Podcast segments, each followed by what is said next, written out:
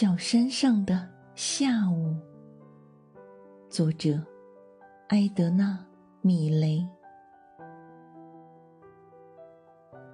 我将是阳光下最快活的存在，我将轻触百花，而不带走一片。我将平静的看着峭壁与悠悠白云。看风吹草低，起伏不断。当万家灯火在城市中慢慢亮起，我将找到属于我的那盏，